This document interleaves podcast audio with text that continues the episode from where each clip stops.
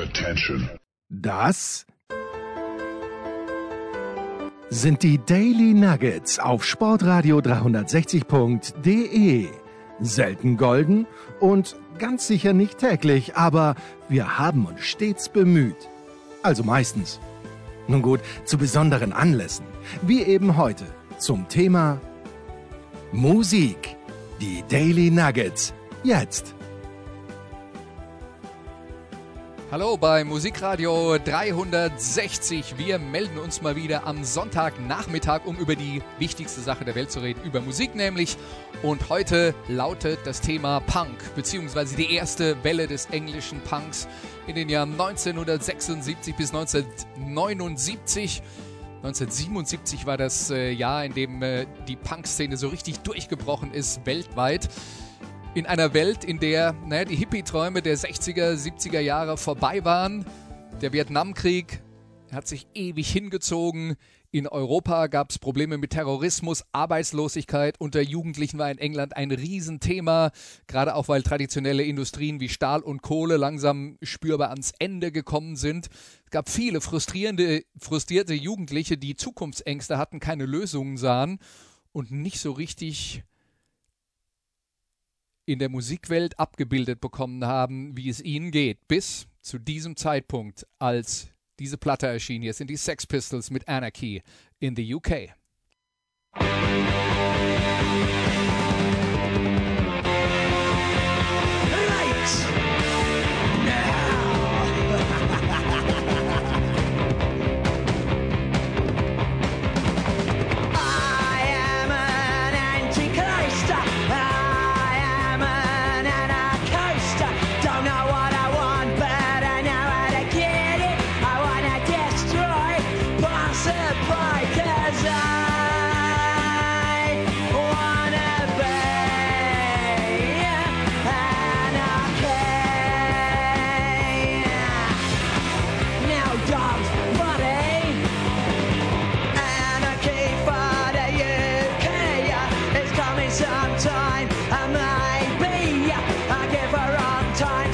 Traffic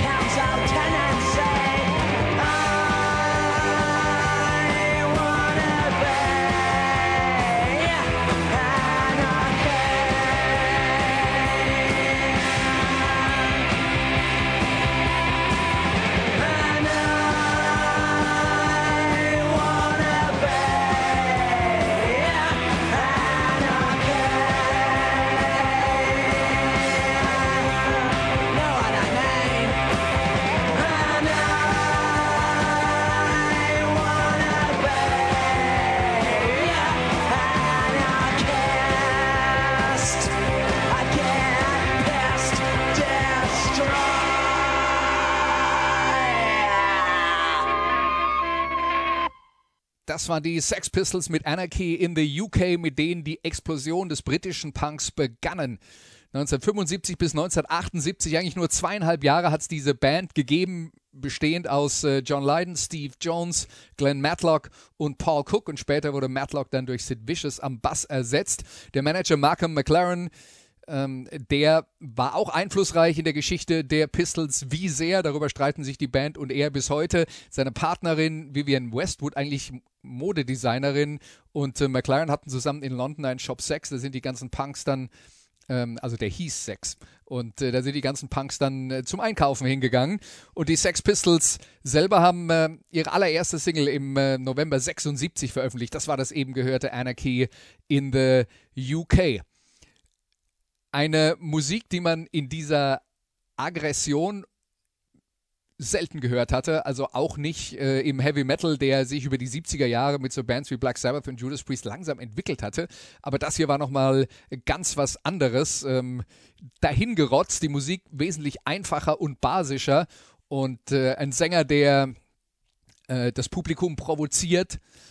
Also das war zu diesem Zeitpunkt was vollkommen Neues. Kann man, wenn man das heute hört, nicht mehr nachvollziehen, weil es so viele andere Rockmusik und härtere Rockmusik inzwischen gibt, dass ein das nicht mehr aus den Schuhen kippt. Aber 1977 war das äh, ein anderer Planet, auf dem die Sex Pistols unterwegs waren. Und sie haben eben nicht nur Platten veröffentlicht, sondern noch für alle möglichen anderen Skandale gesorgt. Die hatten zum Beispiel einen Fanclub namens The Bromley Contingent, Zwei davon sind später selber mit ihrer eigenen Band relativ bekannt geworden, nämlich Susie Sue und Steven Severin, die Susie and the Banshees gegründet haben anschließend. Also das war ursprünglich ähm, ein Nebenprodukt Susie and the Banshees von dieser Fangruppierung der äh, Sex Pistols.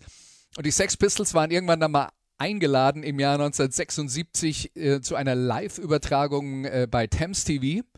Äh, und dem Moderator Bill Grundy. Das war eine Sendung im Vorabendprogramm. Eigentlich sollte da ein Queen auftreten, aber Freddie Mercury hatte einen Zahnarzttermin, deswegen wurde von der äh, Plattenfirma EMI wurden die Sex Pistols quasi nachnominiert.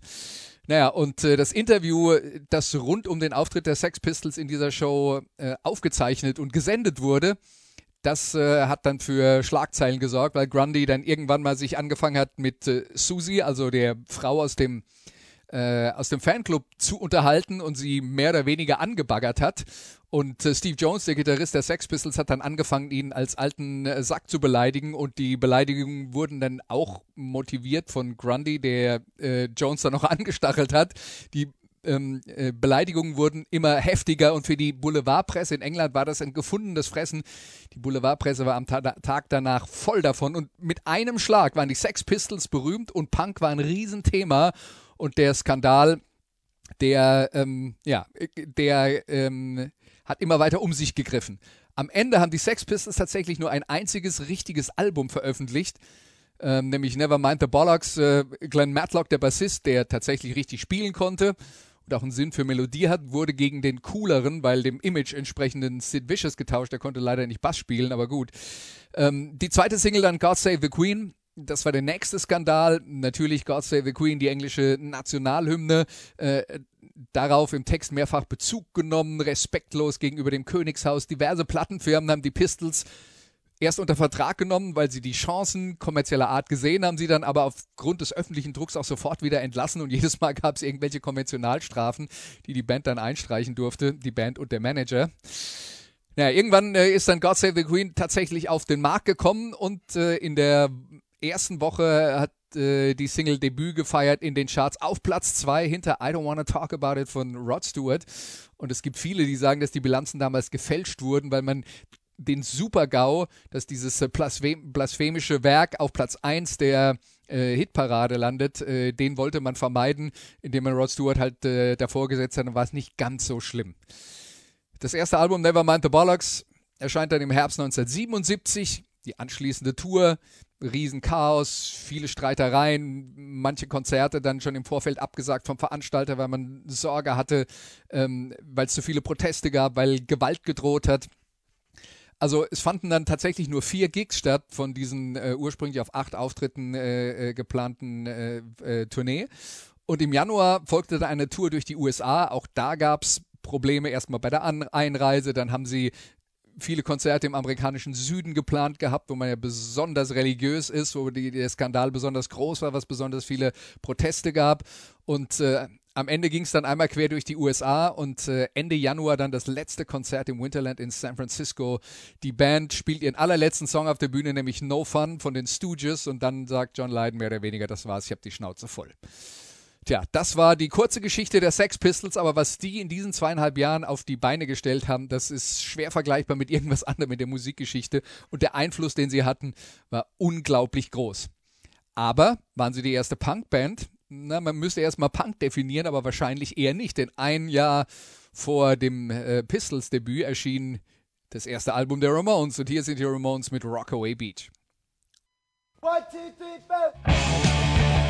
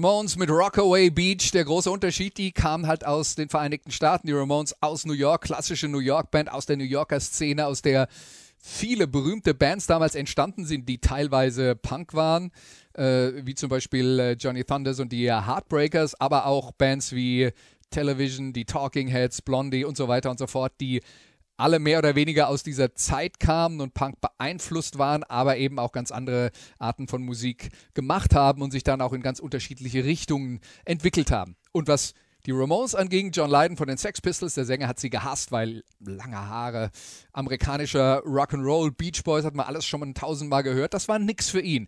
Aber die Klamotten, da waren die Ramones noch ein Stück schneller als die Sex Pistols, auch wenn sie es nicht ganz so heftig getrieben haben wie die äh, englischen Kollegen dann, aber die Ramones haben ihren Stil definiert. Lederjacken, blaue Jeans, am Knie aufgeschnitten. Und auch das kann man sich heute nicht mehr vorstellen, wo jeder 15-Jährige mit an den äh, Knien aufgetrennten Jeans rumläuft. Das war damals ein Skandal. Die Ramones waren die ersten. Also jeder, der sich heute die Jeans am Knie auftrennt, der macht eigentlich nichts anderes als die Ramones von 1976 zu kopieren. Die Ramones mit äh, Joey, Johnny, Didi und Tommy als Band aktiv bis 1996. Ich habe jetzt nur die Vornamen genannt, weil mit Nachnamen hießen die ja alle Ramone. Also zumindest mit ihren Künstlernamen. Angeblich inspiriert davon, dass Paul McCartney von den Beatles ähm, wenn er auf Tour war, sich immer als äh, Paul Ramon im äh, Hotel eingecheckt hat. Und das war dann äh, die äh, Idee dahinter, dass die Ramones sich halt alle Ramones genannt haben. Mittlerweile lebt von den Gründungsmitgliedern keiner mehr, die sind alle früh verstorben. Die Band ist aber konsequent ihren Weg gegangen. Die haben ihren Stil gefunden mit der ersten Platte und das haben sie durchgezogen von 1976 bis 1996 Waren unglaublich einflussreich in den USA, weltweit, ihr Klamottenstil, auch dass die damals mit äh, Chucks rumgelaufen sind, also mit diesen eigentlich Basketball-Turnschuhen, die man dann äh, zur Freizeitkleidung umgemodelt äh, hat. Auch das ist ja heute noch gang und gäbe bei den Teenagern. Auch die kopieren nur die Ramones von 1976. Aber ist ja nichts Schlimmes dabei. Die Ramones, extrem einflussreich. Eigentlich findet sie auch jeder gut. Problem ist, sie haben in ihrer Zeit nie viele Platten verkauft. Sie waren so ein bisschen was wie die Motorhead des Punk. Sie haben früh ihren Stil etabliert, kaum variiert, ihr Programm durchgezogen. Aber die ganz großen kommerziellen Erfolge sind ausgeblieben. Und sie haben 20 Jahre durchgehalten, obwohl es in der Band wirklich enorme Streitigkeiten und Probleme gab. Johnny, der Gitarrist, war erzkonservativ, ein Republikaner, Joey eher links, der Sänger. Na, und Johnny, der Gitarrist, hat dann Joey äh, dem Sänger irgendwann mal die Freundin geklaut und der hat darüber einen Song geschrieben, einer der bekannteren der Ramones, heißt The KKK Took My Baby Away, also der Ku Klux Klan hat meine Freundin geklaut. Und das haben die dann zusammen auf der Bühne gespielt. Muss man auch erstmal bringen. Äh, die Band hat das zumindest eine Zeit lang überlebt. Das war also der Blick nach Amerika. In England äh, sprießen mittlerweile dann hunderte von Bands aus dem Boden, die von den Pistols beeinflusst waren unter einem, anderem eine, deren Sänger Joe Strummer die Sex Pistols live gesehen hatte. Der war lange in der Pub-Rock-Szene in London vorher schon aktiv gewesen, hat diverse Bands gehabt, wie zum Beispiel die 101ers. Aber er sieht die Pistols und sagt, das ist genau das, was ich eigentlich will. Die machen das, ähm, äh, was ich eigentlich die ganze Zeit schon im Kopf habe. Und so eine Band will ich auch haben. Und seine Band wurde dann die zweitwichtigste der ersten englischen Punkwelle. Hier sind The Clash mit White Riot.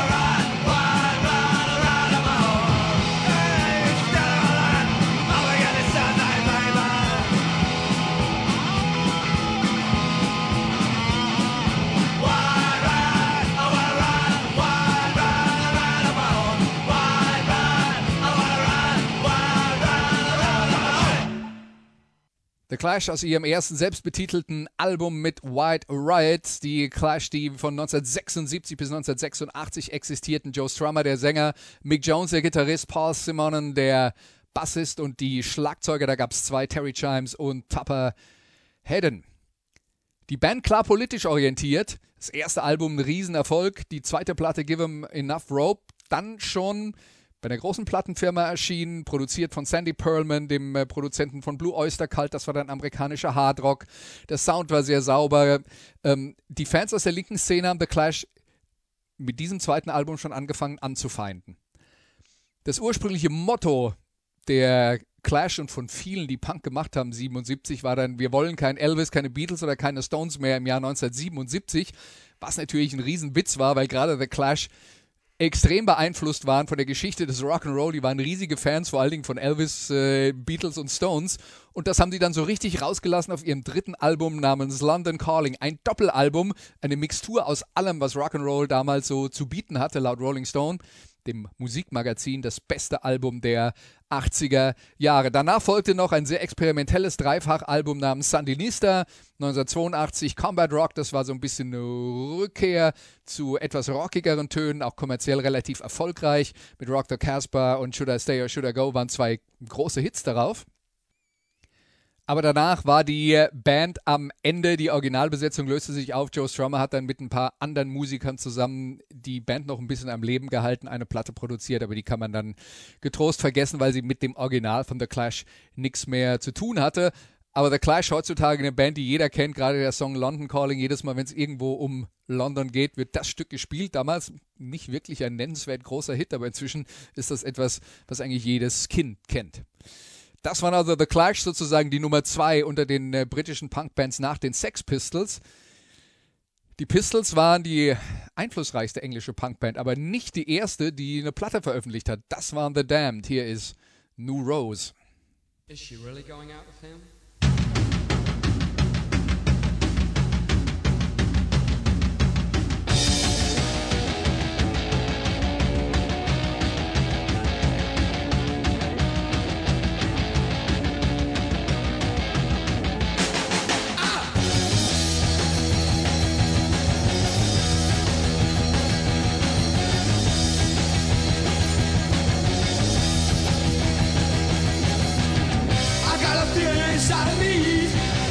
It's kinda strange, like a stormy sea.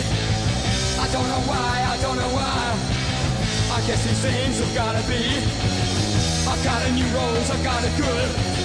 Yes, I knew that I always would. I can't stop to mess around. I got a brand new rose in town. See the sun, see the sun, it shines. Don't get too close or it'll burn your eyes. Don't you run away that way. You can come back another day. I've got a new rose, I got it good. Yes, I knew that I always would. I can't stop to mess around. I got a brand new rose in town.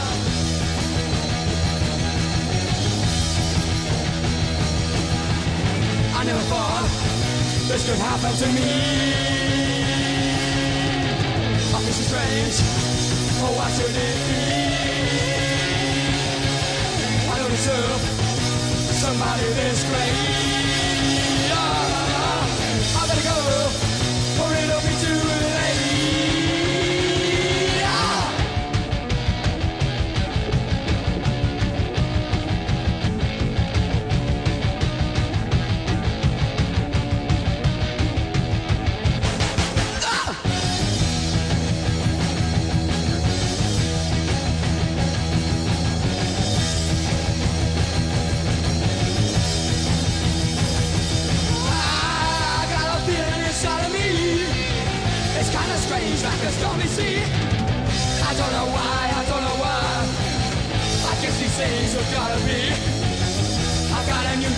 Got a good.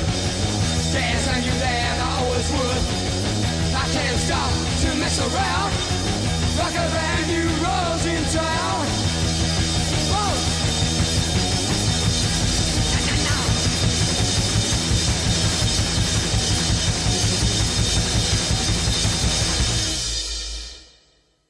New Rose von The Damned, also die allererste englische Punk-Platte, die äh, von einer Plattenfirma veröffentlicht wurde. The Damned gibt es bis heute, gegründet 1976.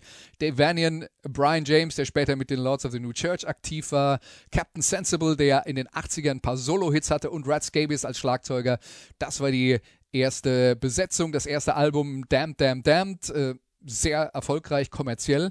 Nach dem zweiten Album das nicht mehr so gut ankam, vorübergehende Auflösung. Äh, die Band hat sich dann auch musikalisch stark verändert, sich ein bisschen dem Image des Sängers angepasst. Dave Vanian, der hat so ein bisschen diesen Vampir-Look gehabt und damit haben sie perfekt gepasst in die 80er Jahre Gothic-Szene und dann waren sie also sowas wie Gothic-Pop hinterher. Mit Punk hatte das dann relativ wenig zu tun. Der Einfluss der Pistols auf die äh, Damned war auch überschaubar, weil die ja quasi zeitgleich angefangen haben. Andere Bands gründeten sich erst, nachdem sie ein Konzert der Sex Pistols gesehen haben. Zum Beispiel die Buzzcocks mit Ever Fallen in Love.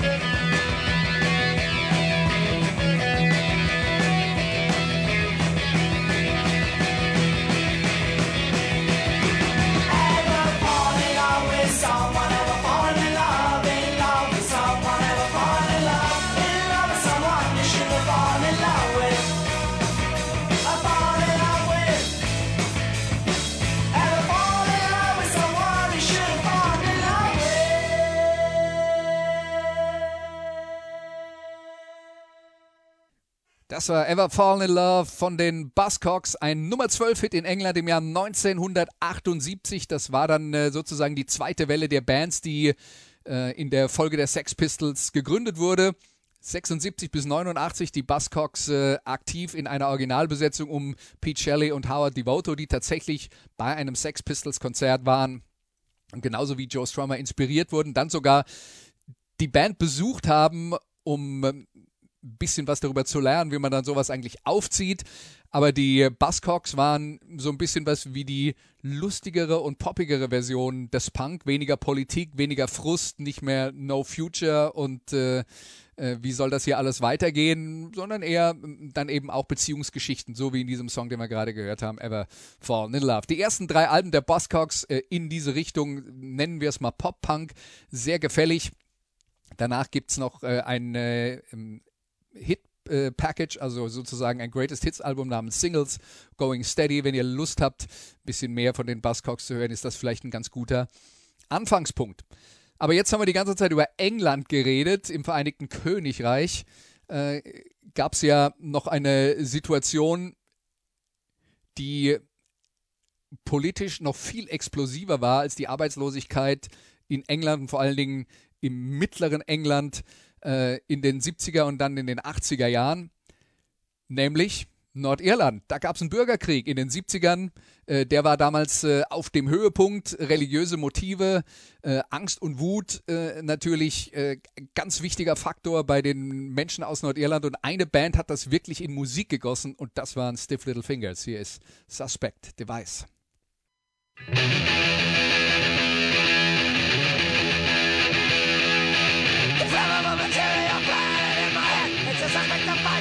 Dante, que son luce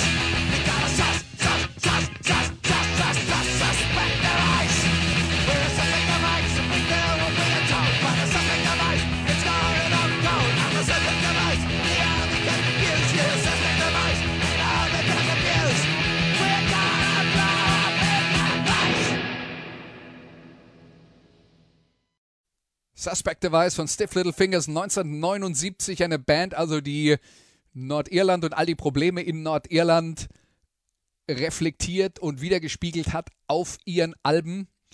Sänger Jake Burns war dann äh, sowas wie das Sprachrohr äh, der frustrierten Jugend von Nordirland, die in dieser Situation halt gelebt hat und äh, quasi permanent in äh, Lebensgefahr geschwebt hat in dieser, ähm, in dieser Zeit, die man im Englischen The Troubles nennt, also eigentlich nur der Ärger so ein bisschen verharmlosend. Das ist ein Bürgerkrieg gewesen, muss man ganz klar sagen. Und die Folgen davon sind bis heute noch spürbar, auch wenn die schlimmsten Zeiten und die äh, regelmäßigen Bombenanschläge und äh, Straßenschlachten äh, mittlerweile natürlich zum Glück größtenteils äh, der Vergangenheit angehören. Aber das erste Album von Stiff Little Fingers hat auch noch eine andere Bedeutung. Also es geht nicht nur um die politische Tragweite dessen, was da dargeboten wurde, sondern das erste Album Inflammable Material war auch das allererste wirklich erfolgreiche Independent-Album, das veröffentlicht wurde. Also nicht von einer traditionell großen Plattenfirma veröffentlicht, sondern von einem kleinen Label Rough Trade, die angefangen haben als Plattenladen in London und dann angefangen haben äh, oder weitergemacht haben, indem sie äh, selbst Platten veröffentlicht haben.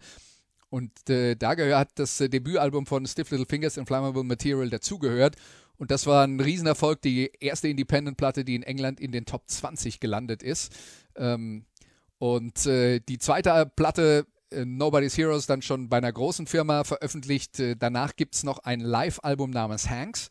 Äh, das wären so die Platten, die die Klassiker von Stiff Little Fingers enthalten, falls ihr da Lust habt, da mal reinzuhören. Die Band ist gerade auch wieder in äh, Großbritannien auf Tour gewesen, spielen auch regelmäßig äh, in Deutschland ist natürlich nicht mehr das gleiche wie 1977. Jake Burns war zwischenzeitlich der Sänger, also äh, hat zwischenzeitlich als Lehrer gearbeitet. Äh, da wird man dann schon ein bisschen ruhiger. Aber trotzdem ähm, immer noch empfehlenswert, Stiff Little Fingers live zu sehen, genauso wie die andere Band, die wir noch spielen aus Nordirland. Die kommen nicht aus Belfast, sondern aus Derry. Und dort die Welt erheblich freundlicher, zumindest wenn man den Undertones glaubt. Hier ist Teenage Kicks.